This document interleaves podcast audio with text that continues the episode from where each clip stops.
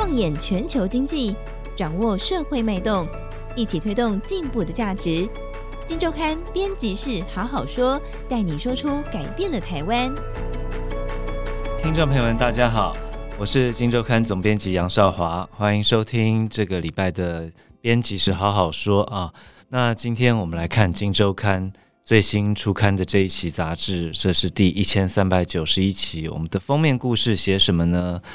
中国房市风暴效应全解析。最近整个中国的房地产市场，当然中国房地产市场，我我相信这个收悉财经的议题的朋友们，大概多少都有点知道这件事情啊。中国房地产市场最近几年真的不好，政策打压是一个，然后之前疫情啊，但是这几天呢，整个中国在房地产企业跟房地产相关的一些公司身上出现了连环暴雷的一个情况啊，而且。报的都是大咖，大咖中的大咖，所以整个中国房市看起来是不是走到另外一个临界点呢？会不会出现一个我们意想不到的意外的风暴的效应呢？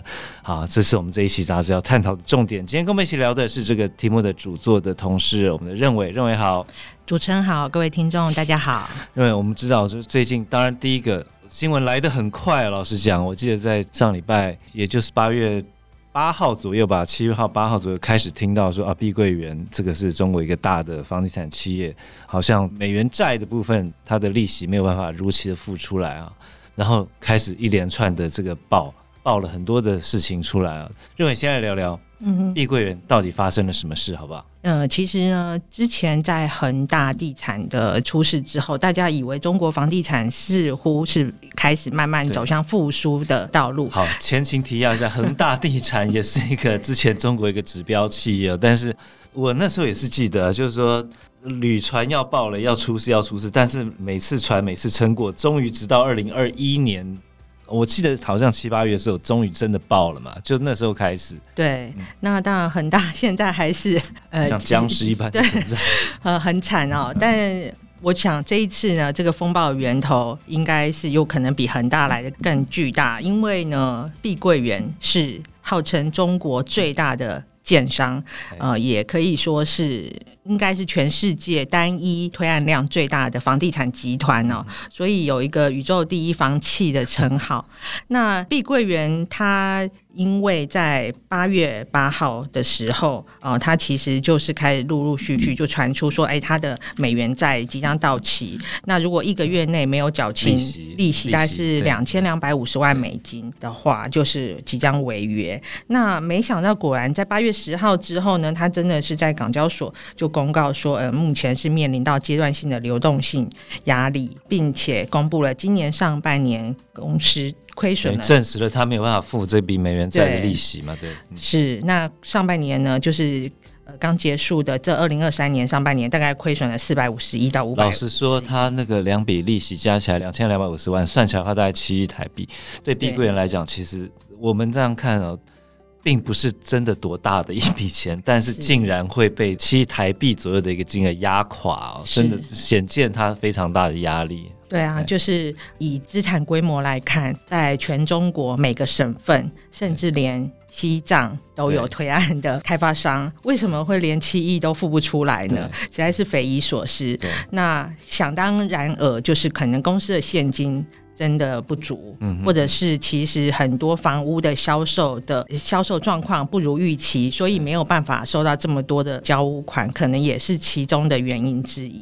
那碧桂园出事之后呢，其实我们也去查了一下，它其实在今年下半年。哦，甚至下一个月其实就有很多美元债，甚至是以人民币计价的债券，其实都即将到期。哦、那这样换算下来，大概有十一笔债券啊，也是因为后来 碧桂园它其实又公告说，它有十一档的人民币债券呢，在八月十四号的时候要暂停交易。哇，这是真的是 屋漏偏逢连夜雨。我印象中这个新闻，它好像在礼拜上个礼拜六的深夜突然讲出这件事情来，然后。就算已经过了一个假日的沉淀之后，再开盘还是惨跌了十八趴左右吧。我印象中是这样子，对对对。对，可见真的是呃信心非常崩溃啊。对，而且跟整个拖累了港交所的挂牌的地产股，嗯，然后大家都非常恐慌，是不是中国版的雷曼风暴要来袭。我们聊一下碧桂园这家公司它怎么起来的，好不好？碧桂园它也是挺传奇的哦。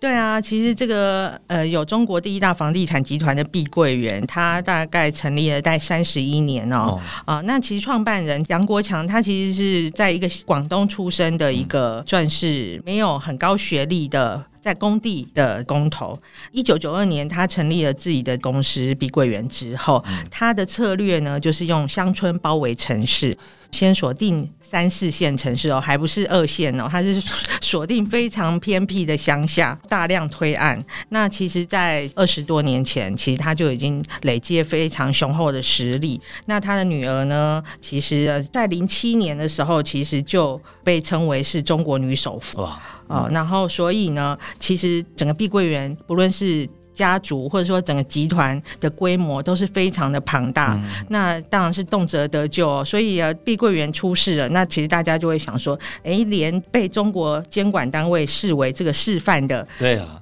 因为示范他他，我记得他去年被选为示范房企哦，示范房企的话，理论上他的融资条件或者说获得融资支持的这样的一个机会是比别人都高的。是这样还会出事？对啊，可见他可能连政府给他的浮木，他都可能不够他 不够他支撑，对，撑不起他的量体哦。对，那看碧桂园现在看起来的话，因为他的这个。刚刚提到说十一档人民币债券哦，呃，因为我们说之前停止付息的是两档美元债嘛，他后来公布了十一档人民币的债券，他要暂停交易。那他的理由就是说，他们准备进入一个债务重组的一个协商谈判的过程哦。对，现在大家看起来几率如何啊？因为有一个说法，我这样看哦，嗯，你刚刚也提到，就是说这个他第一个三四线城市居多嘛，哈，三四线城市居多。有人就说这样子的话，基本上现在中国供过于求非常严重，就在三四线城市。也就是说，他债权根本不看好他，他能够挺过这一关，在债务协商的时候也就不会给予太多的支持哦。所以他们大大概认为说，这个债务协商几率成功的几率或者说有障碍了，困难度蛮高的。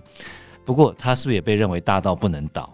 哦，是，这也是另外一个市场上的看法。嗯、就是说，虽然碧桂园它的呃危机、它的问题、麻烦非常的庞大很多，嗯、但是也有一派的学者是认为说，哎，其实中国应该要救它，或者是说要能够给它更宽松的融资的条件。然后，毕竟大到不能倒，其实。房地产跟金融业其实是息息相关，而且甚至是绑在一起。一旦碧桂园倒，我想它对于中国的银行业或者是金融体系来讲，我觉得是会造成。呃，很大的影响。那所以有人认为说，诶，如果是在中国政府的帮助之下，嗯、碧桂园能够慢慢的走出来的话，嗯、也许会使得这一次的房地产风暴影响的层面会比较小一点。哦，就看政府愿不愿意，能帮多大的忙了。那下一个，但是我们这只讲了一个雷哦，我们知道最近还有另外一个雷，也是大到一个把大家吓坏。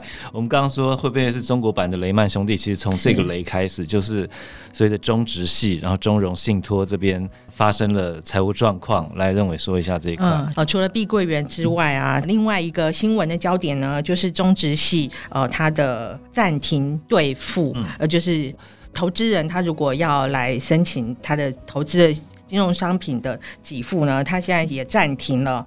那中植系是什么啊？因为可能对于我们台湾投资人来讲，这个名词还蛮陌生。但是呢，它在中国也是赫赫有名啊。那它其实是中国最大的资产管理公司旗下的中融信托呢，它过去以来，它其实累积的资产也非常的庞大，有高达七千八百六十亿的资产管理资产管理资产人民币哦。那其中信托资产就有八成，也是六千两百九十多亿，嗯、所以是中国的第五大信托业者。嗯、那连江湖地位这么高的信托业者，他其实都爆出说他现在暂停兑付的这个情况了。那其实大家就会更深一层会呃怀疑说，我们打岔，刚讲他资金规模很大哈。对，其实因为我们看资料，中融信托它他其实当然。我看中植系这边可能持股大概蛮多的，但是它的单一的最大股东其实是一个中国的经纬纺织，而这个经纬纺织有一个身份，这个经纬纺织的再上一层呢，其实是央企了嘛，对不对？对，也就是说，大家会认为说，哦，一个连央企底下或者央企支持的一个信托公司都能出事，可见的事情大条到一个我们现在不知水深到哪里的一个程度嘛，嗯、对不对？对，其实中融信托它暴雷，外界就认为有一个原因是因为它投资房地产的这个债务危机扩大啊、哦，嗯嗯、甚至说它其实发行的商品可能大部分都有连接到房地产的债券。那呃，牵一发动全身哦，其实呃，过去一两年来，中国的房屋销售率其实都非常低迷，嗯、那甚至有很多烂尾楼或者是停工的建案出现。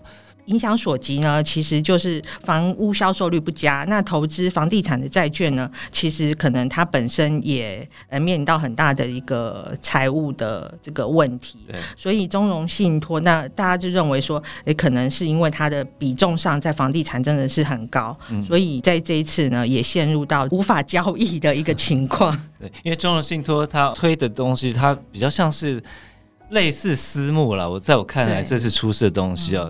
呃，它基本上是一个投资计划。嗯、那我们看它其实这个出事的投资计划，老实说，在二一年左右也有类似的情况发生哦。嗯、那我们去看当时发生的事情，不过就是它这个投资计划可能用来参与某公司的增资。这个公司是什么？这个公司是华夏幸福基业吧？我记得是这个名字哦。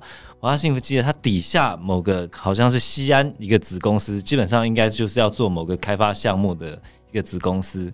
他去参与这家公司的增资，那本来说好说啊，一年到期之后，你这个反正也赚了钱，就把赚到钱给我一些，然后我就我增资的股权，你再跟我买回来，我就结束整趟交易，我就可以诉诸我一年我就给你七趴以上，甚至八趴的报酬率给你啊。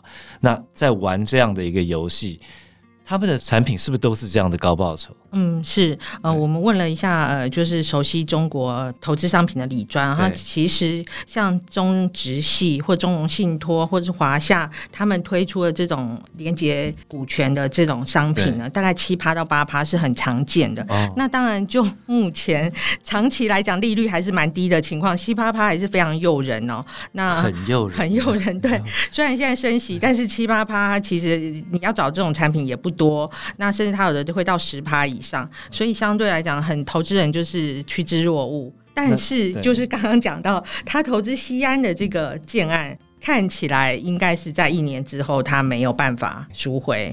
所以呢，其实他给投资人承诺的七八趴的报酬率呢，相对之下就没有办法实现。对，比较好玩的是哈，这家这种信托，它现在在房地产投资的资金比例占整个信托金额大概是。呃，我印象中在十趴上下嘛，那高峰好像是在二零二零年。那原本再早一之前，它其实房地产投资比率没有那么高，我记得是在比如说二零一六年的时候，可能五趴还是八趴左右啊。此后一路窜高，一路在大玩这样的我们刚刚上述讲的种种游戏。嗯、那一六年发生什么事？一六年年底的时候，中国出了一个有名的话。叫做房子是用来住的，不是用来炒的，也就是后来我们耳熟能详的“房住不炒”的一个打压房地产的一个天条。在整个环境底下呢，中国的房企越来越难获得融资，融资的环境越来越难，然后销售越来越难。但是这家信托公司呢，它好像就是借着这样的一个融资平台啊，来不断的继续吹这些这个房地产公司的泡沫，终于走到今天，因为真的情况太糟了。玩不下去了，所以整个看起来，中国房地产市场，我们无论从碧桂园，无论从中融信托，确实是一个连环暴雷，然后暴雷底下的风暴已经起来了，但这个风暴能不能安然的度过呢？真的还有待观察。现在看起来，碧桂园在做这个债务协商。就我所知，中融这边呢，其实早在上个月的时候，这个中国的监管单位也已经成立工作小组，准备要好好的来。请他们盘点呐，那没想到一个月后还是爆发出了一些事情来，能不能走过，真的要接下来看怎么样有智慧的处理。不过对中国经济的影响到底怎么样？梁仁伟你觉得呢？其实呢，现在中国政府呢，大家都应该也有都陆陆续续有听到，他们就是一个保交房或者保交屋的一个，对对对，这已经像顺口溜 一样个政策。这个政策怎么讲呢？就是说，呃，现在很多烂尾楼出现，或者很多建案，它就盖到一半没钱盖了嘛，停工。呃，这个新闻呃常常听到，但是其实我们要用中国的政府的角度来看，其实他们长期以来，他们就是认为，呃，维持一个社会的稳定是他们最重要的核心价值。那能不能够救起房企，不论是民营的或是国企，我觉得其实都不是官方的重点。嗯、其实他们最重要的目的，就是在不影响大多数老百姓的情况之下，让房地产的泡沫消失。对。那所以我们也问了这个前摩根斯丹利的经济学家谢国忠，他说，其实他认为。把这些年的泡沫挤下来，也许可以把资金导入到真正应该要投入的产业，呃，包括可能是新兴的科技业，或是生技，或是医药，哦、呃，所以他其实反而是比较乐观的认为，把这一波。我觉得这样吹起来，应该也是将近快十年的，不止哦，不止哦，对，就这样长期来看的话，大概二十年，中国呃一路都没有下滑的房地产的这个泡沫，这么大的一个泡沫，能够把它回归正常，应该是中国未来它可能比较能够走向一个比较正常循环的一个方式。但是这个呃，能不能让它有序的这样把这个泡沫挤掉？这当然是一个高难度的挑战，一个钢索上的一个。呃，拿捏了啊、哦！我们眼前可以看到碧桂园的债务协商能不能够完成九月份这些死线啊，deadline 能不能够安全度过？中融集团这边会不会再衍生出其他的风暴？我觉得都可以继续观察，这些都是一些短期的一个观察重点哦。